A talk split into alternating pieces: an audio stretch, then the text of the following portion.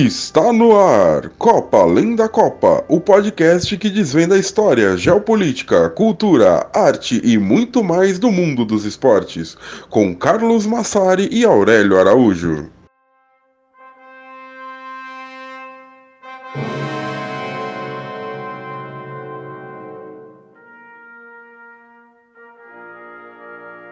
Bom dia, boa tarde, boa noite para vocês que nos escutam. Chegamos com mais um episódio de Copa Além da Copa, mais um episódio sobre a Copa do Mundo Feminina.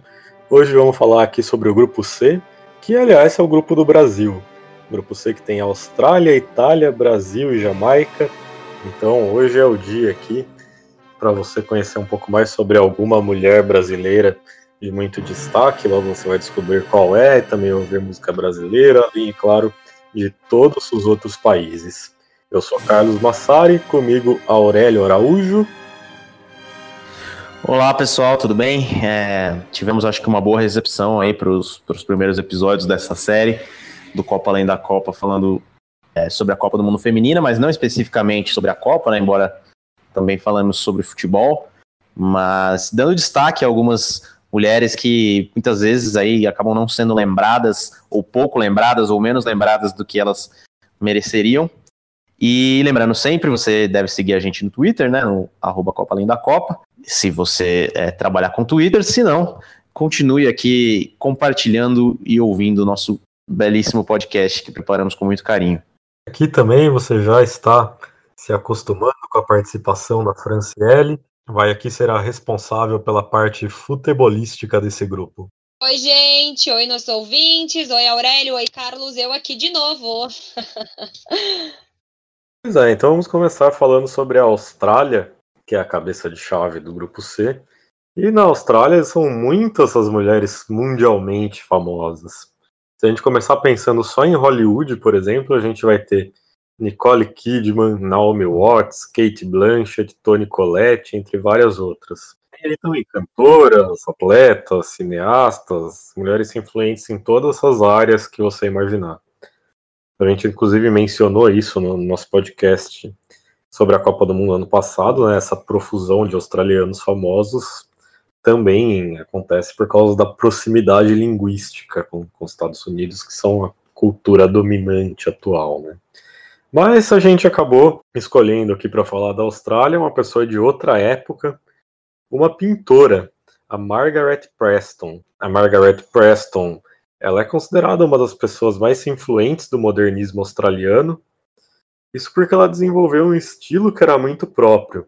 Ela tentou, como a gente pode dizer, encontrar dentro da arte que ela produzia uma representação do que seria a arte australiana indo atrás ali de buscar o que os aborígenes faziam, entre outras coisas.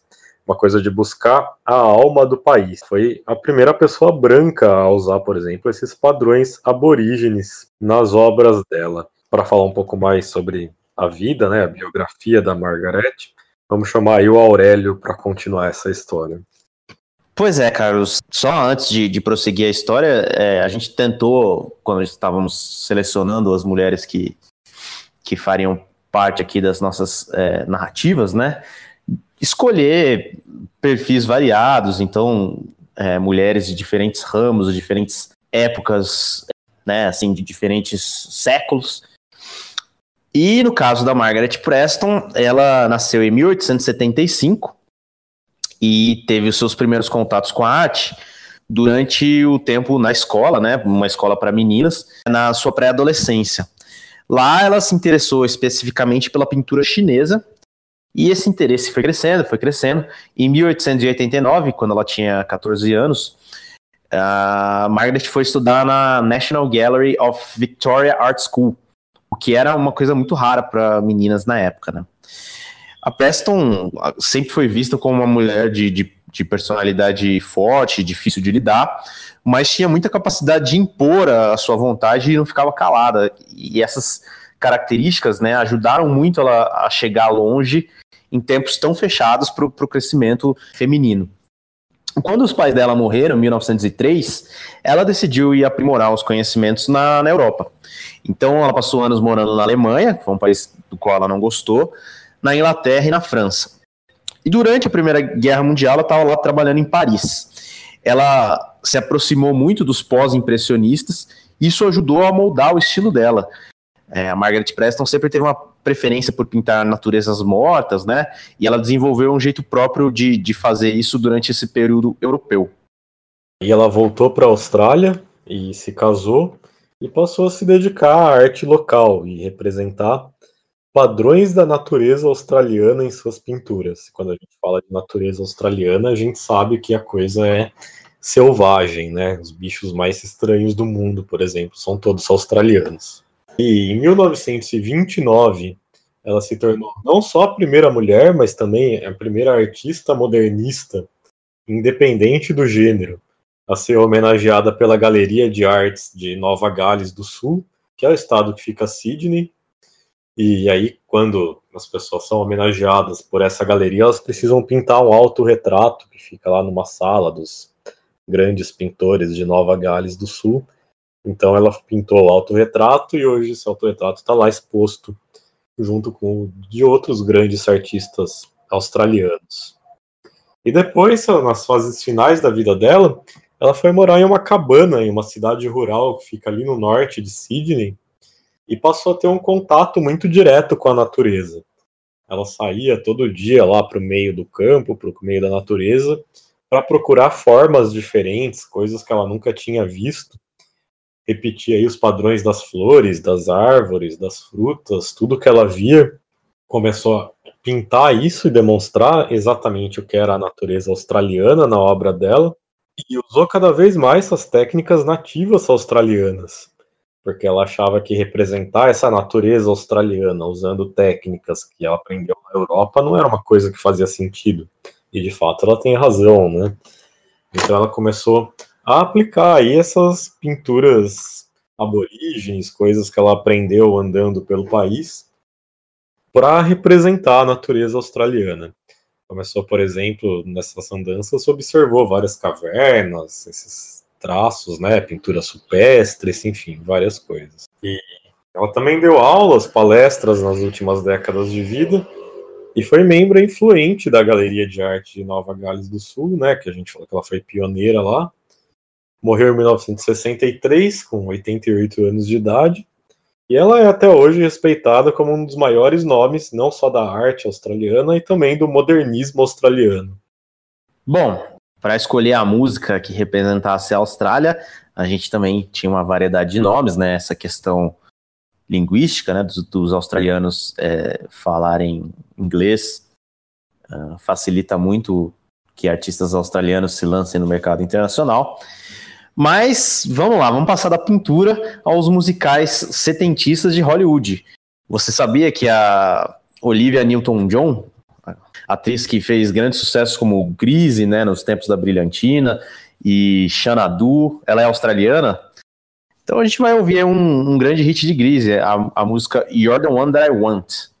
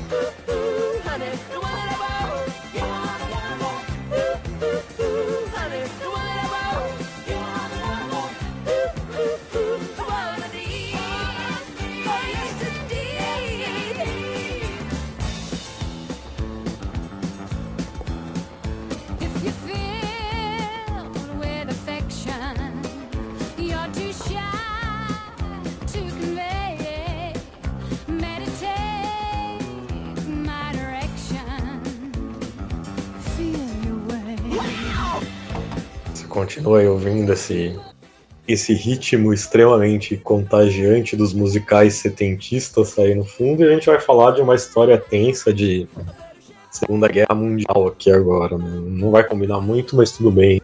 Vamos falar agora sobre a Itália. A gente sabe que em tempos de guerra e de regimes autoritários, a resistência é como a gente usa, né? Como a gente consegue sobreviver tem que resistir e as pessoas que fazem isso elas são as pessoas que têm maiores chances de sobrevivência. E muitas mulheres foram fundamentais para a resistência nos regimes autoritários que a gente já viveu neste, neste planeta. Vamos destacar então um nome que é fundamental na luta contra o fascismo na Itália, que é a Ada Gobetti. O que, que a Ada Gobetti fez, Aurélio? A Ada Gobetti é, nasceu em Turim, né, em 1902, e ela era esposa de um líder antifascista, o Pietro Gobetti. Juntos, os dois produziam jornais e revistas críticos ao governo. O mais famoso deles foi o La Rivoluzione Liberale, que foi proibido até pelo governo em 1925. Na mesma época, o Pietro foi preso, espancado e exilado em Paris, onde ele morreria de bronquite um ano depois. Com a repressão fascista ficando cada vez pior, a Ada decidiu que não ia parar apenas porque perdeu o marido. Ela usou os privilégios que tinha, como o fato de também ser professora, escritora e de conhecer línguas estrangeiras, principalmente o inglês, e passou então a organizar uma rede clandestina de mulheres para resistir ao regime do Mussolini. Uma enorme fábrica de Turim era a Concheria Fiorio, especializada em couros. E era uma fábrica que empregava muitas mulheres. Foi lá que a Ada criou a sua principal rede de, de influência, levando uma grande parte dessas mulheres para a luta junto com ela. Você pode dizer para a gente aí, Carlos, como que ela fazia isso? Basicamente, a, a Ada, junto com essas mulheres, criaram uma gráfica improvisada em um porão escondido. Ninguém sabia da existência desse porão, mas essas mulheres deixavam o expediente delas na fábrica e iam a esse porão, onde elas se encontravam com a Ada. E nesse lugar, basicamente, a Ada dava aulas, afinal ela é professora, e ela ensinava inglês, escrita, ciência política, entre outras coisas, para as funcionárias. E também ela produzia um jornal junto com essas mulheres. Né? Elas tinham esse jornal clandestino que chamava Lariscossa Italiana, que é uma resposta direta ao Lariscossa, que era o jornal oficial do fascismo. Se a gente for tentar traduzir a palavra Lariscossa, vai ficar aí alguma coisa como conquista, libertação, alguma coisa assim. E também produziam panfletos feministas nessa gráfica. E aí esse material era todo distribuído e também isso era feito de forma clandestina. Ainda durante a guerra, a ADA criou o Grupo de Defesa delle Donne, ou seja, Grupo de Defesa das Mulheres, que era uma guerrilha formada apenas por mulheres, né? E justamente a intenção era defender os direitos das mulheres e ajudar aí na derrubada do governo fascista. Depois da queda do, do Mussolini e do fascismo, a Ada Gobetti chegou a ser vice-prefeita da cidade de Turim. Ela se juntou ao Partido Comunista Italiano em 1956 e ela foi membro desse partido até 1968, mas aí ela já não se dedicava mais tanto à vida política. Os últimos anos dela foram trabalhando com crianças, porque ela gostaria que a juventude italiana do pós-guerra tivesse uma educação muito diferente da que é, acontecia sob a ditadura de Mussolini e dos, e dos preceitos fascistas, para que esse tipo de semente do totalitarismo não voltasse a acontecer na Itália. Enfim, né? Ai, ai. E aí chegamos em 2019, Itália. Bom, deixa para lá. Uh, agora, né, na parte musical, Uh, poucas pessoas tiveram uma vida mais cheia de acontecimentos sofridos que a cantora Dalida. É, ela nasceu no Egito com pais italianos e teve toda a sua carreira aí na França e na Itália. A Dalida teve três companheiros durante sua vida, né, sendo o segundo deles o, o icônico cantor Luigi Tenco, e todos se suicidaram. É, após também passar muitos anos batalhando contra a depressão e problemas de saúde mental, ela foi mais uma a infelizmente perder a luta. Vamos ouvir então a Dalida interpretando a música Tchau Amore Tchau no Festival de Sanremo de 1967.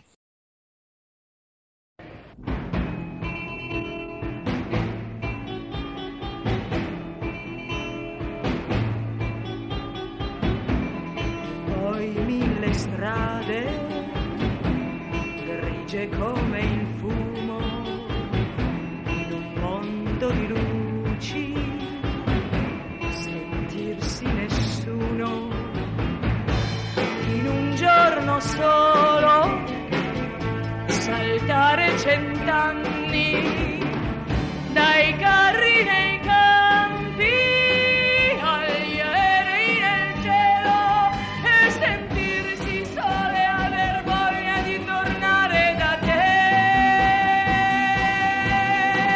Ciao amore, ciao amore, ciao amore, ciao, ciao amore. Vamos falar de Brasil agora.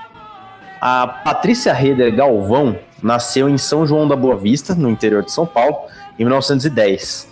Mas ela ficou conhecida mesmo pelo nome de Pagu, um apelido que surgiu graças a um erro do poeta modernista Raul Bopp, que escreveu um poema dedicado a ela chamado Coco de Pagu.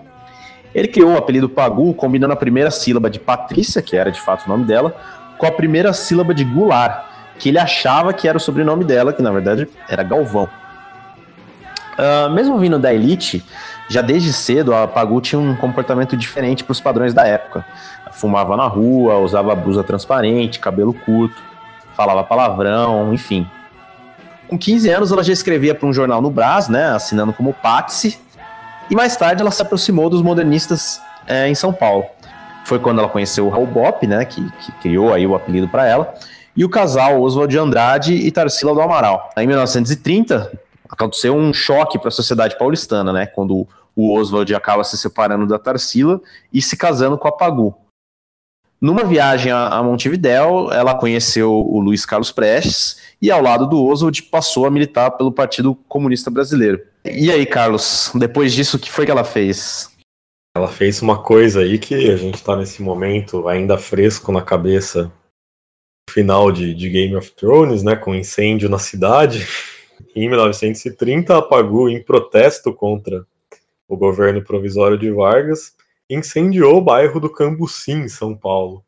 Veja só, só que ela não tinha dragões para isso. Né? Em 1931, a, a Pagu, junto com Oswald de Andrade, fundou o jornal O Homem do Povo. E também nesse ano ela participou ativamente de uma greve de estivadores do Porto de Santos e acabou presa por ser uma militante comunista. A Pagu, então, ela carrega aí o título, ah, um título que parece muito bom de se carregar, não estou sendo irônico, de ser a primeira presa política mulher da história do Brasil. Essa foi a primeira das 23 prisões que ela sofreu ao longo da vida. Número significativo. A maioria dessas prisões foram por protestos contra o Getúlio Vargas. Em 1935, ela foi presa em Paris. É, não, não foram prisões só no Brasil. Ela se filiou ao Partido Comunista Francês, usando uma identidade falsa, e também conseguiu, então, somar prisões no exterior. Além de ativista política, ela era escritora e jornalista, e foi correspondente internacional de vários veículos. O primeiro romance dela foi Parque Industrial, que foi publicado em 1933, que é visto aí como o primeiro romance proletário do Brasil. Mas o, o Partido Comunista fez com que ela lançasse esse livro sob o pseudônimo de Mara Lobo. Como jornalista, ela chegou até a entrevistar, por exemplo, o Freud e assistir à coroação do Puyi, que foi o último imperador da China. E foi por intermédio do Puyi que a Pagou conseguiu sementes de soja, que ainda não existia no Brasil, e com isso a Pagou também era responsável por introduzir a soja no Brasil. E ela chegou a visitar a União Soviética e viu a pobreza nas ruas se desiludindo com a causa dela. Bom, após a, a intentona comunista, uma revolta que tentou derrubar o Vargas, a Pagu foi mais uma vez perseguida e presa, passando dois anos no cárcere e lá sendo torturada, né? Foi ali que ela escreveu o romance Microcosmo, cuja primeira parte ela enterrou para esconder da polícia, mas nunca mais encontrou. Em 1940, ela saiu da prisão e se divorciou do de Andrade. Depois ela se desfiliou do Partido Comunista e tor tornou-se mais próxima, assim, da visão que tinham os trotskistas. Ela passou a colaborar com a revista Vanguarda Socialista e conheceu o jornalista Geraldo Ferraz, que acabou se tornando seu novo marido, com quem ela se mudou para Santos. Pagu ainda investiria nas artes cênicas, né, traduzindo e dirigindo algumas peças na década de 50, além de fazer crítica teatral. Ela morreu em 1962, vítima de um câncer, mas o seu legado permanece.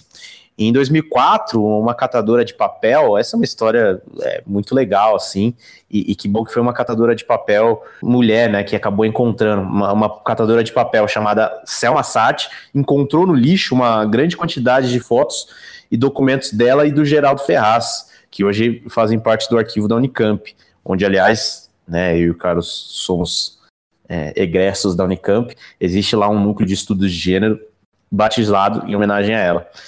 E a vida da Pagu foi recontada no filme Eternamente Pagu, dirigido por Norma Bengel, uma outra mulher importante, em 1987, com a Carla Camurati interpretando o papel principal e o Antônio Fagundes como Oswald de Andrade. A gente pode listar aqui centenas de cantoras maravilhosas do Brasil, né? Elis Regina, Marisa Monte, Rita Lee, Clara Nunes, Alcione, Maísa, Elba Ramalho, Maria Bethânia, Gal Costa, Dona Ivone Lara, Baby do Brasil, Bete Carvalho, Fafá de Belém, Nara Leão, enfim, daria para ficar aqui algumas horas fazendo essa lista. Mas, uma vez que esse é um podcast que junta as coisas com esporte e com futebol, vamos dar prioridade para uma mulher que tem a sua trajetória ligada com o esporte, né? E estamos falando da Elza Soares, que teve um relacionamento conturbado com o Garrincha por muitos anos, né? Foram casadas, enfim, é uma história cheia de nuances, muito conhecida, né, da, da população brasileira, esse romance aí entre a Elza Soares e o Garrincha. Mas Elza Soares também foi eleita pela BBC a cantora brasileira do milênio, em 1999, e ela, que ainda está viva, é uma mulher forte, que nunca baixou a cabeça para ninguém, e por isso a gente vai escutar A Carne. A carne mais barata do mercado é a carne negra.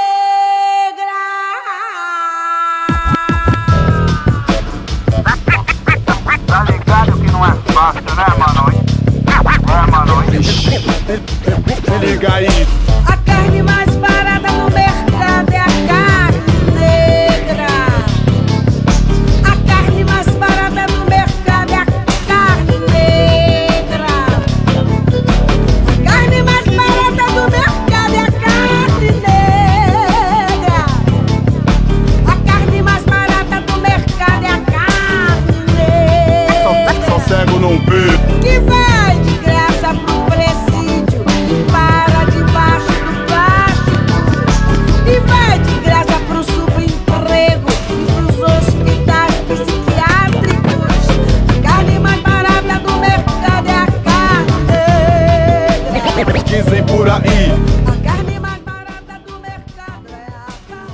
Enquanto a Elza Soares é, apropriadamente segue cantando aí no, no nosso background, é, a gente passa então a Jamaica.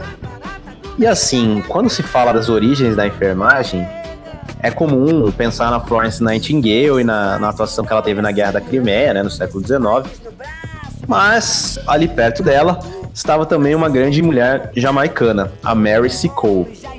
A Mary nasceu em Kingston, em 1805, filha de um pai escocês branco e de uma mãe negra livre. A sua mãe era conhecida como a doutora porque ela sabia utilizar bem ervas africanas e caribenhas para cuidar de pessoas doentes, além de administrar um grande hotel na, na capital jamaicana, né, o Blundell Hall.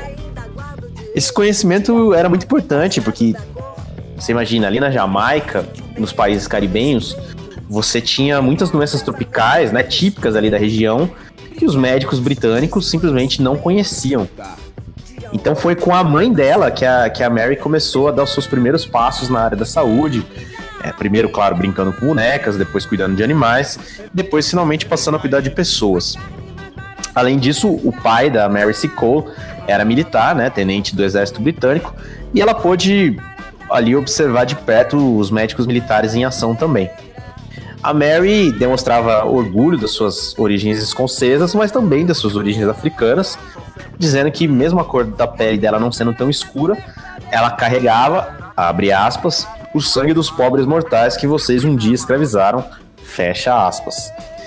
Ela chegou a morar em Londres por alguns anos e registrou atos de racismo que ela presenciou no seu diário. Como as Índias Ocidentais eram economicamente importantes para o Império Britânico, passavam ali pela Jamaica muitos militares. A Mary, com a mãe dela, passou a cuidar desses soldados, visitando também alguns outros países da região, como Cuba e Haiti, sempre tratando de pessoas doentes. E entre 1843 e 1844, ela passou por algumas tragédias, né? A mãe dela morreu, o hotel Blunder Hall queimou num incêndio, e o marido da, da Mary também acabou falecendo. Mas ela não desanimou, né, Carlos? Não, não desanimou, não. Ela não só não desanimou, como ela construiu o New Blundell Hall, que era maior do que o antigo. E esse prédio, hoje em dia, abriga a Biblioteca Nacional da Jamaica. E aí ela mergulhou de cabeça no trabalho, recebeu visitas de vários europeus que queriam aprender com ela, inclusive. Em 1850 existiu uma grande epidemia de cólera na Jamaica, e essa epidemia matou 32 mil pessoas. E a Mary cuidou dos doentes e atribuiu essa epidemia corretamente a um barco que tinha vindo de New Orleans, demonstrando aí um conhecimento sobre contágio que não era comum para essa época. E para que se tenha uma ideia, o trabalho dela era tão bom que a mortalidade infantil atingia nessa época aí um quarto dos recém-nascidos jamaicanos, e reza a lenda de que ela, com os tratamentos que, que ela usava, nunca perdeu nem uma mãe e nem um filho. Mesmo com toda essa expertise que ela tinha, né? Quando ela se voluntariou para fazer parte da equipe de enfermeiros do Departamento de Guerra britânico, ela foi negada, que ela atribuiu ao racismo e a gente pode imaginar que com razão, né? Aí ela viajou para a Crimeia, pagando do próprio bolso, foi boicotada pela Florence Nightingale e abriu o Hotel Britânico, também conhecido como Cabana da Mãe Seacole, onde ela vendia comida e bebida para os soldados para custear os tratamentos médicos que aplicava nos feridos em batalha. E o curioso e triste dessa história da Mary Seacole é que, apesar dessa atuação que ela teve na Guerra da Crimeia, ela foi apagada da história durante muito tempo. Até 1973, né, que foi quando a sepultura dela foi redescoberta, e aí ela finalmente passou a ser reconhecida pelas associações de enfermagem britânicas. É claro que o grande ritmo da Jamaica é o reggae, né? Um ritmo inclusive bastante dominado pelos homens. Mas temos uma grande cantora de R&B jamaicana, a Grace Jones. Ela se mudou cedo para os Estados Unidos, é verdade, mas manteve os laços com o país de origem, inclusive sendo reconhecida e homenageada pelo governo jamaicano no ano passado. Então, para a gente se manter no tema, vamos ouvir My Jamaican Guy, escrita em homenagem a um dos membros da banda do Bob Marley, os The Wailers, por quem a, a Grace Jones era apaixonada. Então sobe aí My Jamaican Guy.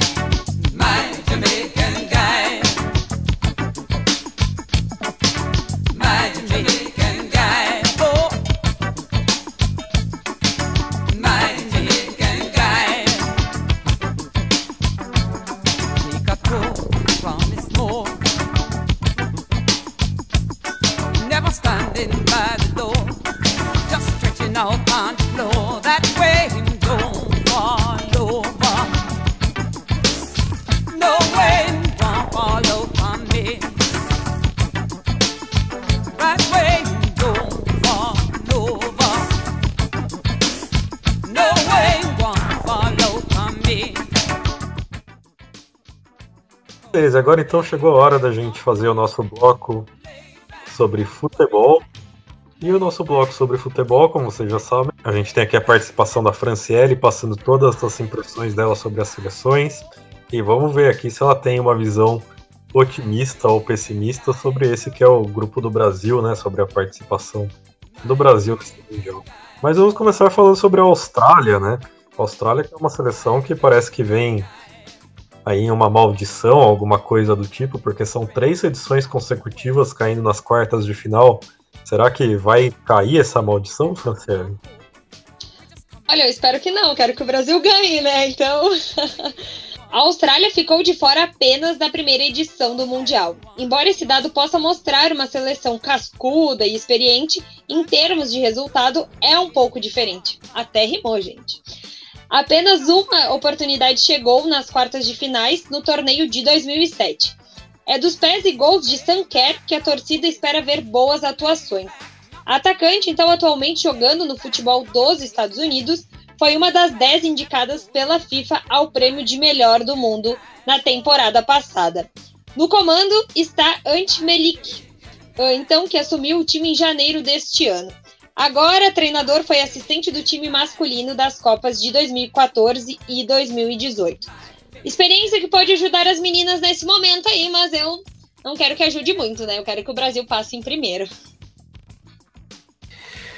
Pois é, a Austrália teve essa troca de técnico. É, pelo que eu li, algumas jogadoras é, se disseram bastante surpresas. Não sei se isso pode, né, de repente, ser algum fator desestabilizador para a seleção australiana.